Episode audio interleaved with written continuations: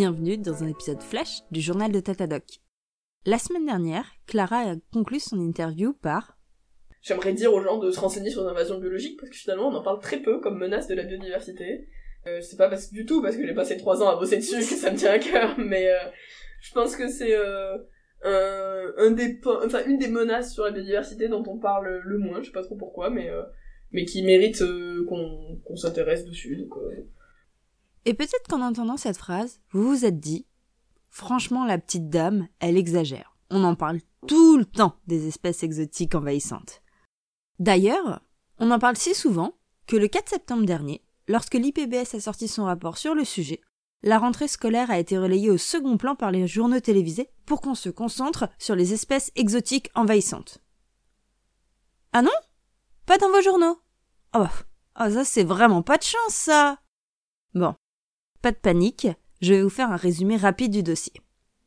Déjà, l'IPBS, c'est la plateforme intergouvernementale, scientifique et politique sur la biodiversité et les services écosystémiques.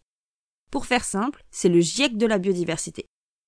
Et cette année, ils ont sorti un rapport sur les espèces exotiques envahissantes et leur contrôle. Bon, et leur rapport? Ils racontent quoi? D'abord, faisons un petit tour des faits. Les espèces exotiques envahissantes constituent une menace majeure pour la nature, les contributions de la nature à l'humanité et plus généralement pour notre qualité de vie. À l'échelle mondiale, on estime que déjà plus de 37 000 espèces ont été introduites dans de nouveaux écosystèmes par les activités humaines, de façon intentionnelle ou non. Sur ces 13 000 espèces exotiques, plus de 3 500 d'entre elles ont des impacts négatifs et sont considérées comme envahissantes. Ces espèces exotiques envahissantes sont responsables au moins en partie de 60% des extinctions d'espèces dans le monde. Hmm, c'est pas ouf, hein? Allez, un dernier chiffre pour la route. 423 milliards de dollars. C'est le coût annuel estimé des espèces exotiques envahissantes qui représentent principalement l'impact sur la santé humaine, sur l'eau, sur l'alimentation et sur nos moyens de subsistance. Voilà voilà. ok. Le constat n'est pas franchement réjouissant. Mais pour la suite, ils prévoient quoi les experts? Eh bien, c'est pas beaucoup mieux. On devrait continuer à observer une augmentation des introductions d'espèces exotiques et du coup de leurs impacts. Pourquoi? Parce que si beaucoup d'espèces ont été introduites de façon intentionnelle, il y en a aussi une grande partie qui ont débarqué sans prévenir, via des marchandises contaminées ou simplement cachées dans des cargaisons. Au vu des choix politiques actuels, la mondialisation va continuer sa progression. Et donc, les déplacements d'espèces intentionnels ou non aussi. Sans compter que le changement climatique, mais aussi le changement d'utilisation des sols et des mers, sont favorables à l'installation des espèces exotiques. Donc, elles devraient continuer à coloniser de nouvelles régions. Pas de quoi sauter au plafond, n'est-ce pas? Mais il existe des solutions.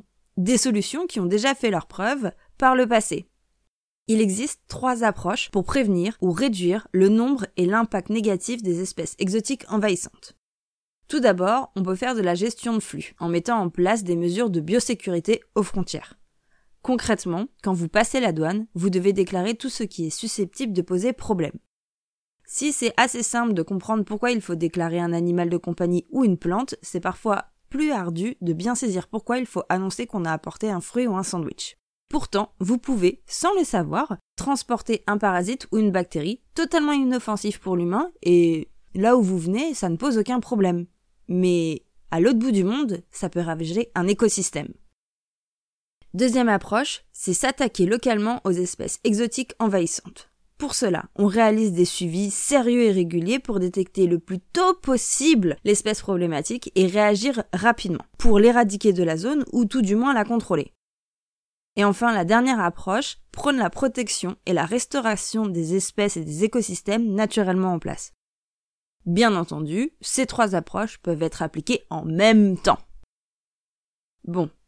Du coup, comment on fait pour continuer les efforts et aller dans le bon sens? Eh bien, l'IPBS propose plusieurs pistes. Première piste. Renforcer la coordination et la collaboration entre les dispositifs internationaux et régionaux. Deuxième piste. Élaborer et adopter des stratégies nationales de mise en œuvre efficaces et réalisables. Troisième piste. partager les efforts et les engagements pour comprendre les rôles spécifiques de tous les acteurs.